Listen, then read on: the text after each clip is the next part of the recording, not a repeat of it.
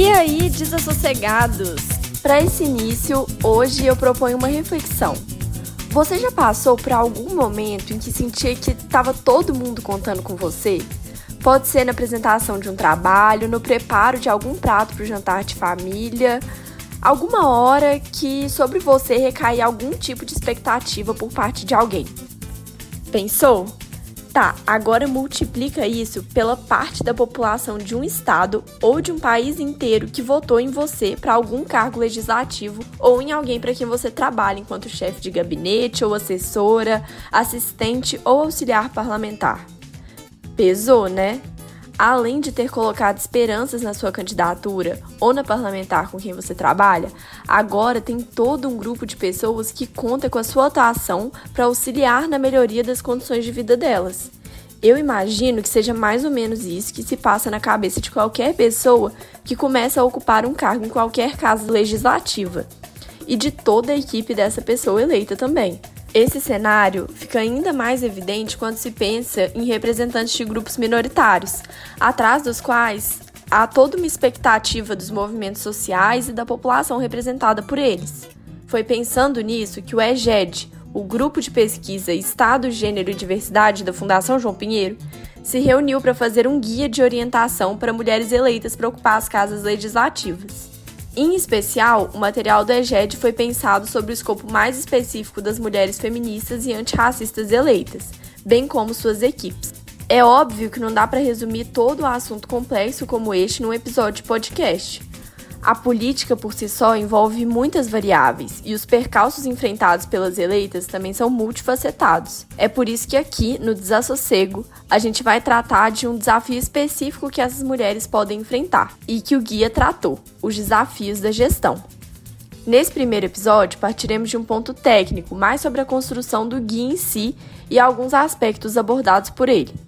No segundo episódio, a gente vai seguir para a prática como a eleita e sua equipe na ponta percebem esses desafios e como é possível resolvê-los. Sem mais delongas, bora para a entrevista. Meu nome é Ana Clara Matos e você está ouvindo Desassossego.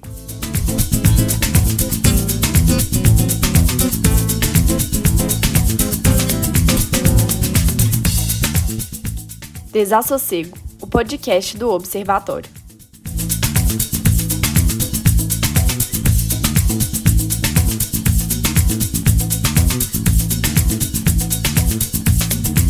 O Observatório das Desigualdades é um projeto de extensão desenvolvido pelos alunos da Escola de Governo da Fundação João Pinheiro, sob a orientação de alguns membros do corpo docente. O conteúdo e opiniões expressas não refletem necessariamente o posicionamento da Fundação João Pinheiro ou do Conselho Regional de Economia de Minas Gerais, nem tem o objetivo de levantar quaisquer bandeiras partidárias ou de posicionamento ideológico. O intuito é trazer discussões acerca de tópicos como a cidadania e a desigualdade aos leitores e ouvintes.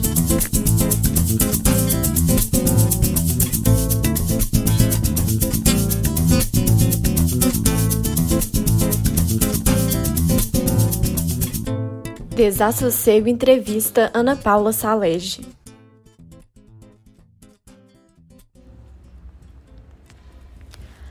Ana Paula Salege é doutora em Ciência Política pela UFMG, é professora e pesquisadora da Fundação João Pinheiro desde 2008, onde atuou como diretora de políticas públicas e fundou o grupo Estado, Gênero e Diversidade em 2014. Leciona Administração Pública, Estado e Sociedade no Brasil, Políticas Públicas para Mulheres e Gestão para a Diversidade. Olá, professora Ana Paula, como que você está? Olá, Ana, prazer em revê-la, né? é bom estar com você e com todos, todas e todos que estão nos ouvindo aqui hoje. Professora, é um prazer muito grande te ter aqui como convidada para falar desse projeto que é tão importante, né, do EGED. E a gente agradece muito pela sua disponibilidade em compartilhar um pouco dessa sua experiência com a gente. Então, vamos, vamos conversar um pouco sobre o guia? Claro, claro, é a gente que agradece a oportunidade, né, de estar tá trazendo um pouco dessa experiência que foi super rica. Então, aqui já para para começar com a nossa primeira pergunta, como que surgiu a ideia de fazer esse guia? É, o guia, né, ele foi resultado de um processo de observação, de uma constatação que nós fizemos durante uma assessoria que nós estávamos fazendo para o gabinete da deputada estadual Andréa Jesus, que pediu ao grupo de pesquisa, né, EGET, da Fundação João Pinheiro, para fazer a avaliação do seu mandato, né, ou mandata. Né. Ao avaliar a mandata da Andréia, nós observamos que existia uma série de elementos que dificultavam, que colocavam obstáculos e desafios que precisavam ser vencidos, especialmente quando você tinha mulheres, mulheres negras. Então, a interseccionalidade, a, a característica, a realidade, a trajetória, a, a vida, a pessoa, né, da Andrea trazia em si um conjunto de experiências que evidenciavam né, os desafios que ela precisava é, enfrentar, e a gente chegou à conclusão que não eram desafios só da Andréia, estavam para além da pessoa da Andréia. Eles eram desafios inerentes à trajetória de várias pessoas que hoje estão tentando ter acesso e estar no parlamento, representando melhor a nossa população. Então, quando eu falo de um representante que tem um partido maior por trás, que faz parte de uma maioria ou de uma elite que já tem uma história, um suporte, é completamente diferente de eu falar de uma mulher negra num primeiro mandato e num partido pequeno que só tem ela como representante. Então, isso tudo impõe um conjunto de desafios e que essas pessoas muitas vezes não tem apoio ou instrumentos, ou não dispõe de ferramentas para poder auxiliá-las na construção do seu mandato, e isso penaliza os resultados do próprio mandato. Ana Paula, e você falou esse termo mandata. Eu vi que ele é muito utilizado ao longo do texto, do guia, e eu sempre ouvi falar o termo mandato. É a mesma coisa ou tem alguma diferença? Se a gente usar o, no português, se eu for um dicionário, o termo que nós vamos encontrar é o termo mandato, né? O mandato significando é, o período em que o legislador vai exercer essa função. O que acontece é que é, na literatura hoje, é, e no nosso trabalho especificamente, nós optamos por usar o termo mandata, ou seja, colocar este substantivo no feminino. Ao fazer isso, o que a gente está fazendo é um movimento, é uma escolha, né? é, é uma opção do grupo em destacar de forma clara que o exercício desse do mandato legislativo por uma mulher e por um homem, ele é diferenciado. Então, quando eu falo mandata, eu estou querendo me referir a esse, ao exercício da atividade legislativa durante um período específico por uma mulher, diferenciando essa questão. Então, se eu for no dicionário em português, eu não vou ter o significado das duas palavras é similar, o que diferencia é usar o termo mandato é uma forma de chamar atenção para as peculiaridades desse exercício, para a presença da mulher no legislativo. Nesse sentido, então, já da, da afirmação da presença da mulher, né? É, por que, que foi escolhido esse escopo específico das eleitas que são feministas e antirracistas? Basicamente, o que acontece é, quando a gente avalia, quando a gente olha para o legislativo, existe, o legislativo é um espaço, sempre foi um espaço de poder, e como outros espaços de poder, ele muitas vezes vai ser ocupado primordialmente por um conjunto de atores que fazem parte de, um, de algum tipo de elite, né?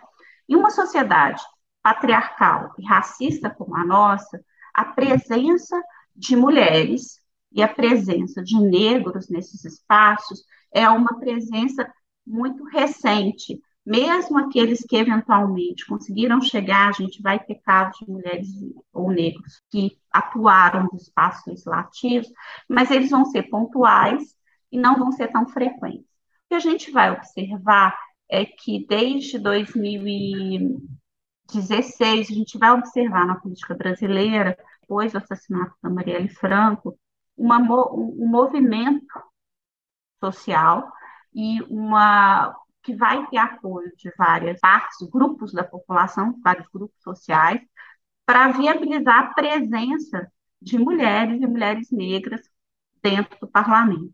É uma demanda por uma maior representatividade no parlamento, por um parlamento que não só que aqueles representantes que estão lá, é, a gente não quer só que eles nos representem, que eu gere várias leis ou que eu gere fiscalização. Eu quero um parlamento que me represente descritivamente, quer dizer, se eu tenho uma sociedade onde 50% das pessoas pardas, negras, por que, que eu não vou ter? Porque esses pardos e negros no parlamento vão ser infinitamente menores, às vezes não chega a 10%. Por que eu tenho uma sociedade com mais de 50% da população é mulher? Por que, que elas não chegam a 10%, às vezes chegam a 20%, dependendo do legislatura? Então, a ideia é, esses atores, o guia foi feito para esse público específico, porque é esse público que está começando a ter a oportunidade de ocupar espaços nas legislaturas. E tendo em vista exatamente o fato de que eles não trazem essa história, eles estão começando a chegar lá agora, muitas vezes são eles que não têm a informação, que não têm todo um arcabouço atrás deles, ajudando-os amparando-os no exercício. Então, são eles, muitas vezes, é que precisam de mais apoio, porque eles estão ou numa primeira legislatura, ou estão em partidos menores, ou em si já compõem minoria, ou compõem um grupo que é estereotipado ou marginalizado, muitas vezes discriminado dentro da própria casa legislativa. É, então você já está começando a falar de desafios mesmo que são enfrentados, né, e o que seria o desafio de gestão especificamente? Como que ele se manifesta para as eleitas? É, quando você assume né, um, mandato, uma mandata, né, você atua, assume a sua atividade legislativa, ela implica não só estar presente no plenário, votar ou acompanhar os trabalhos. Você acaba criando, você é, você dispõe de um gabinete, ou seja, de uma estrutura administrativa que vai apoiar a sua atuação. Dentro desse, dessa realidade, isso significa que você também tem que ter a capacidade de gerir essa estrutura. Né? E o que significa gerir essa estrutura? Né? Gerir essa estrutura passa por ações diversas da gestão. Isso é, desde pensar orçamento, né? Eu tenho qual é o valor que é possível gastar, como gastar, como registrar, quais as regras de gasto, de, de né? como nem todo mundo que é eleito teve uma formação de gestão pública. Então, as pessoas precisam conhecer isso para darem conta de pagar as despesas e executar essas regras da forma adequada. Uma outra coisa que a gente fala muito, que é muito clara, é a gestão de pessoas. Esses gabinetes contratam. Então, você tem que montar uma equipe. Essa equipe, ela tem que ser de sua confiança. Existe uma relação de confiança, mas para além disso, essa equipe tem que ter uma capacidade técnica, como que você faz o processo seletivo, como que você define a composição do seu próprio gabinete. Esse gabinete, dentro da sua perspectiva, dos seus princípios, da ideologia que você tem. Você vai fazer um gabinete 50-50, 50%, de mulheres, 50% de homens. Como que vai ser a sua política de recursos humanos?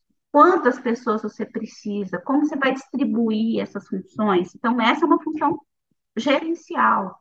Para além disso, você tem que planejar, você tem que definir prioridades, exatamente porque a sua legislatura ela tem prazo, a mandata tem prazo. Então, se eu tenho quatro anos, eu tenho que pensar o que eu vou fazer, em quanto tempo, distribuir isso no tempo. E tem que acompanhar, tem que monitorar e avaliar. E tenho que registrar como é que eu dou feedback, como é que eu falo para o meu eleitor o que eu fiz. Então, tenho que ter hábitos, desenvolver hábitos de registrar o que eu faço, eu tenho que saber manter essa informação, guardar a informação, registrar essa informação. Então, assim, essas são algumas, né? Então, desde a estrutura, gestão de pessoas, planejamento, monitoramento, gestão de documentos e comunicação, essas são partes importantes da gestão que também constituem desafios para todos aqueles que são eleitos durante as suas legislaturas. Você pode contar um pouquinho para a gente sobre alguns desses pontos da gestão interna que foram destacados no guia, como a estrutura do gabinete, que você mencionou, a gestão de pessoas também, o monitoramento, avaliação. Como que o guia traz esses pontos da gestão interna? E ele vai é, dissertar, né, vai falar um pouquinho de como cada uma dessas coisas são feitas e vai trazer uma lista de verificação com elementos que o gestor, que o eleito ou eleito, vão é, precisar prestar atenção ao colocar aquilo em prática. Então, é, por exemplo, quando logo que você chega, você tem que definir a estrutura do seu gabinete. Então, uma das coisas que está nessa lista né, de verificação é que a primeira coisa que você tem que fazer é mapear a estrutura disponível de cargo, verificar dentro daquela casa legislativa qual a estrutura de cargo, por exemplo, de recrutamento amplo que existe, qual que é a tabela de vencimentos, aí você tem que definir as suas políticas, quais são os parâmetros do seu processo de contratação e formação da sua equipe, então você tem que conhecer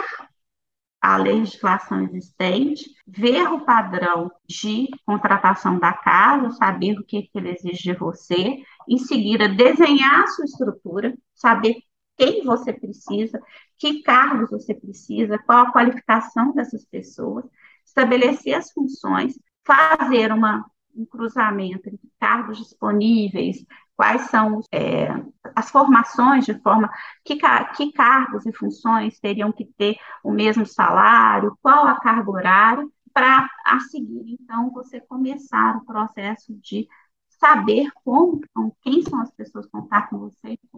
Então, essa é uma das, é, esse é um exemplo.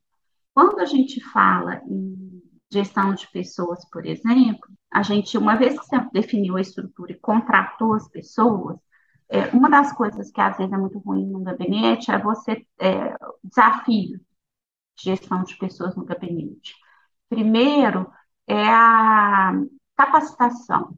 Muitas vezes eu vou ter pessoas que têm experiência em temáticas, mas não têm experiência em gestão pública. E elas não conhecem a dinâmica e as normativas da Casa Legislativa. Então, Primeira coisa, o que, que eu tenho? Como que eu formo essas pessoas? Eu tenho como capacitar essas pessoas? O que, que elas precisam fazer de capacitação logo que elas chegam? Se houver é, essa ideia do que, que são as capacitações necessárias, é essencial, porque se trocar a pessoa, como que eu faço? Ela eu tenho que garantir que quem a substitua também passa, passe pelas capacitações. Né? Além da capacitação, eu tenho que ter estratégia para manter as pessoas no gabinete, porque o, o, né, a mandata, o mandato, ele tem um tempo definido de quatro anos. Se as pessoas saem, isso é muito ruim, porque você perde não só aprendizado, você perde conhecimento, você perde um pouco da história. Então, a troca muito grande de equipe, ela é ruim. Então, uma outra coisa importante é como que eu faço para manter talentos? É só a remuneração, ou eu tenho que pensar também no equilíbrio entre a, a, a realidade pessoal e profissional daquelas pessoas, o que, que eu preciso fazer para reter essas pessoas? Além disso, eu vou, é, em relação a cada, a cada uma dessas pessoas, é, eu vou prever alguma forma de dar feedback, de conversar com essas pessoas, como que vai ser essa minha interação? Porque é importante eu falar com elas, porque eu não, se eu não dou feedback, eu não dou oportunidade de melhoria. se eu simplesmente, se as pessoas vão executando, executando, executando, e eu não falo para elas, aquilo está de acordo com a minha expectativa, quando o legislador ou a legisladora está ali, é, não adianta depois, lá no final, eu estou insatisfeito, eu vou dispensar aquela pessoa sem ter dado a ela a oportunidade de se adaptar, a oportunidade de melhorar. Então, o feedback ele é essencial nessa realidade. Então, esse é um dos exemplos de um elemento que está listado, né, que está ali indicado, para que a pessoa pense, reflita e, e, defina como ela vai pôr isso em prática. Em relação ao planejamento, né, existe uma discussão, a gente promove a ideia de pensar, priorizar, pensar onde, qual os grandes temas da mandata, qual que é, é, a pessoa conhecer e aplicar a metodologia de planejamento na equipe, ter definição, pactuar com a equipe as ações e o cronograma, não adianta, você tem que ter prazo, né? Além disso, a gente fala que é extremamente importante monitoramento e avaliação, que é uma das coisas difíceis se você quer depois é, ter ideia do que aconteceu e avaliar a sua mandata, você ter a informação organizada, organizar isso depois, a informação fica pior. Então, logo no início do mandato, é interessante você já prever formas de organizar a informação, colher informação, para que isso possibilite né, esse monitorar, a organização da informação e o monitoramento vão dar possibilidade de avaliação. Né? Então, acho que essas são algumas das. Né, eu acho que ele, ele traz muito mais, a gente não consegue aqui falar, é, ficaria, falar todos os elementos que estão dentro das listas de verificação, mas a ideia é que ele fosse algo simples e muito objetivo e que fosse possível a pessoa olhar para ele e falar, olha, eu tenho isso, eu pensei nisso, eu não pensei, então acho que é importante eu pensar. E a gente sempre traz o que a ação que precisa ser tomada e quem que seria o responsável, se é o gabinete, se é o chefe de gabinete, que tipo de assessoria, né, que tipo de, de qual a pessoa que está em que função que muitas vezes participaria daquele processo. E com todos esses pontos assim que você trouxe, com todas essas questões, vendo isso, como que o feminismo e o antirracismo emergem como uma potência e também como um desafio, né, para a organização da gestão do gabinete?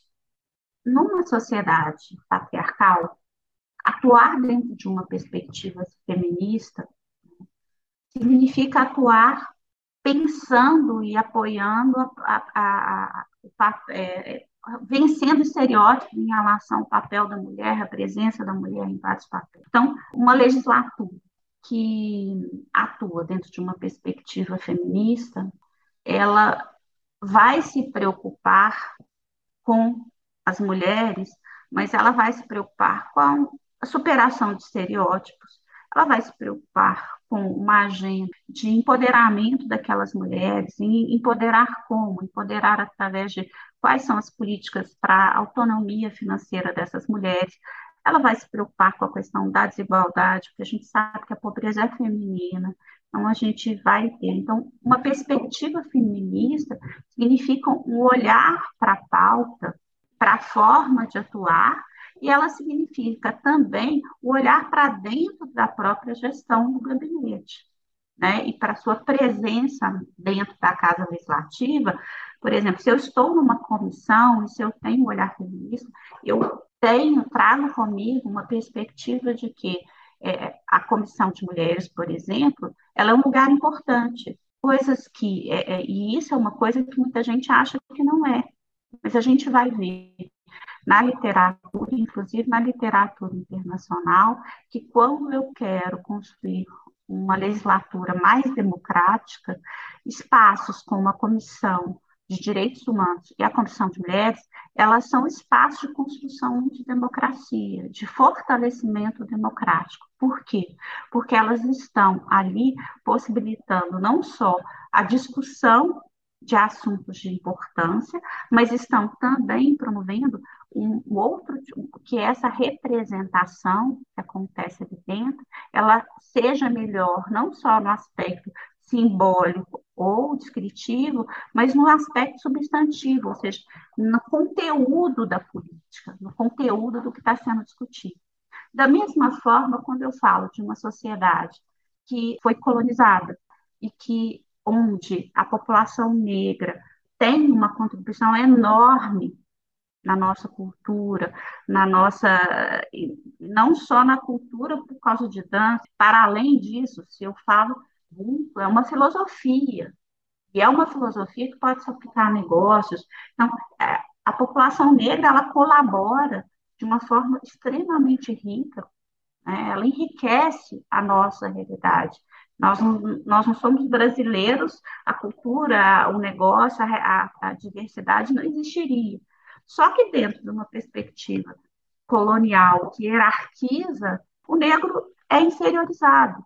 Então, a gente precisa sair desse processo. E, dentro dessa mesma realidade, levar a presença, é, combater o racismo, combater a discriminação, é, entender que não existe inferioridade, que essa parte da população ela passou por um processo de segregação, discriminação, e que a gente precisa, de alguma forma, atuar para que isso não, não aconteça, para que as pessoas, né, a população hoje possa compensar esse processo e garantir que essas pessoas tenham outras oportunidades, oportunidades que foram negadas, né?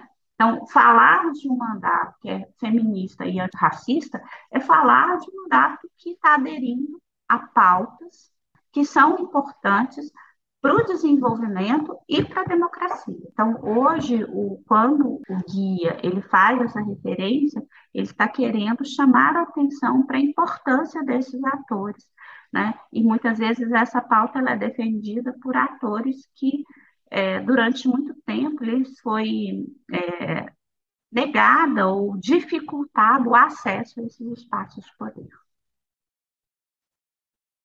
Com certeza, isso é uma questão fundamental mesmo, né? E, professora, muito obrigada por nos apresentar o guia. É, com certeza ele vai ter um impacto muito grande na prática das eleitas feministas e antirracistas, né? Então, fica à vontade para concluir. Se quiser passar alguma mensagem para os nossos ouvintes sobre o guia, pode ficar à vontade. É, eu queria agradecer a todos né, que, tão, que dedicaram tempo a nos ouvir e convidá-los. Né? Eu espero que essa fala, mesmo que é breve, tenha despertado em vocês a curiosidade de conhecer o guia, buscar pelo guia. Ele vai explorar vários, é, além da questão da guia, vai falar também do. Ele vai falar também de outros aspectos, outros desafios desse processo, é, do processo dessa presença nesse espaço, uh, nesse espaço político, e a gente gostaria muito, então, de poder, de, de ter em vocês, né, leitores e difusores, pessoas que não só leiam, mas que também difundam o nosso material. É, a nossa expectativa é estar sempre aprimorando, buscando né, é, melhorar guia, ele, é, ele vai ser sempre um processo em construção, e a gente acredita que os nossos leitores vão poder, inclusive, nos dar dicas de como fazer desse material um material cada vez mais útil para aqueles que estão ocupando esses espaços. Obrigada, até a próxima. Até a próxima, muito obrigada novamente, né? E também a toda a equipe do EGED. É muito legal poder produzir é, sobre os materiais que o EGED está produzindo também. Então, aqui no Observatório, essa parceria é sempre bem-vinda, né? Então, nós ficamos por aqui. E a vocês que nos acompanharam, muito obrigada. Nos encontramos em breve no próximo episódio.